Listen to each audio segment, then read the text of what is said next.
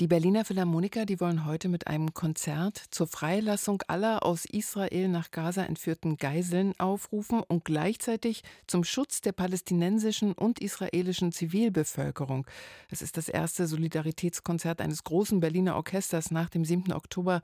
Thomas Hampson, Martha Agerich, Kirill Gerstein und viele andere haben zugesagt. Initiator ist übrigens der Solobratscher Amihai Groß, dessen Neffe war ja unter den Geiseln. Maria Ossowski hat auch mit ihm sprechen sprechen können. Er ist der Solobratscher der Berliner Philharmoniker. Amihai Groß stammt aus Israel und seinen Neffen Amit haben die Terroristen am 7. Oktober aus dem Kibbutz Be'eri nach Gaza verschleppt. Kurz nach seinem 16. Geburtstag wurde er freigelassen. Oh, they gave him once a day something to eat. Sie haben ihm einmal am Tag etwas zu essen gegeben, er durfte einmal pro Woche duschen, aber das Furchtbare, sie haben ihm erzählt, dass seine gesamte Familie ermordet wurde. Hatte keine Ahnung, dass die Familie lebt. Und sie wussten, dass das nicht stimmt. Amihai Groß wird Bruchs berühmtes Gebet Kol Nidre spielen.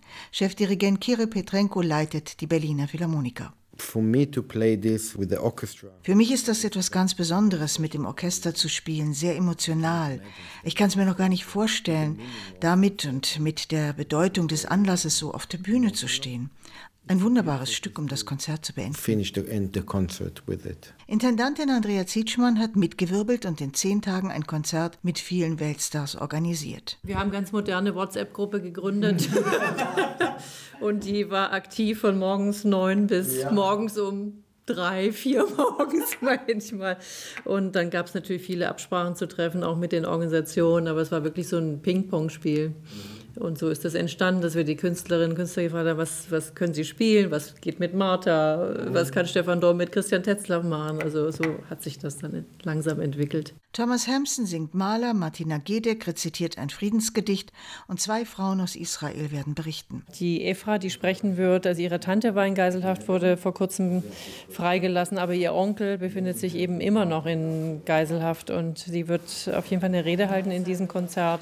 Aber es ist noch eine weitere Person da, deren Schwester in Geiselhaft war, aber auch glücklicherweise entlassen wurde vor wenigen Tagen. Aber die stehen ein sozusagen auch für die anderen Geiseln, die noch in Haft Richtig. sind. Richtig, ja, die stehen im Grunde für diese Initiative, für das Forum. Und man muss sagen, für die ist auch das Konzert natürlich wichtig, um einfach Gehör zu finden, eine Plattform zu haben, damit einfach weiter alle Beteiligten sich engagieren, für die Geiseln sich einzusetzen und für die Freilassung sich einzusetzen. Alle Erlöse des ausverkauften Konzerts gehen an ein Forum, das die Familien der Geiseln unterstützt und an zwei Frauenorganisationen, die sich für den Frieden einsetzen. Wir haben ja lange auch darüber diskutiert, was ist die richtige Botschaft. Und ich glaube eben, dass das erste war mit den Erfahrungen, auch die Amihai gemacht hat, wir müssen und möchten einfach den Menschen helfen, die ihre Mitglieder in Geiselhaft haben. Und letztendlich dieses ganze Leid, was man ja auch erlebt jetzt in Gaza, haben wir gesagt, wir müssen einfach dieses Thema Menschlichkeit, Dialog, einen Blick in eine hoffentlich friedlichere Zukunft in den Mittelpunkt stellen dieses Konzertes. So viele große Künstler wollten mitmachen, dass das Konzert ohne Probleme auch acht Stunden hätte dauern können. Jetzt sind es anderthalb.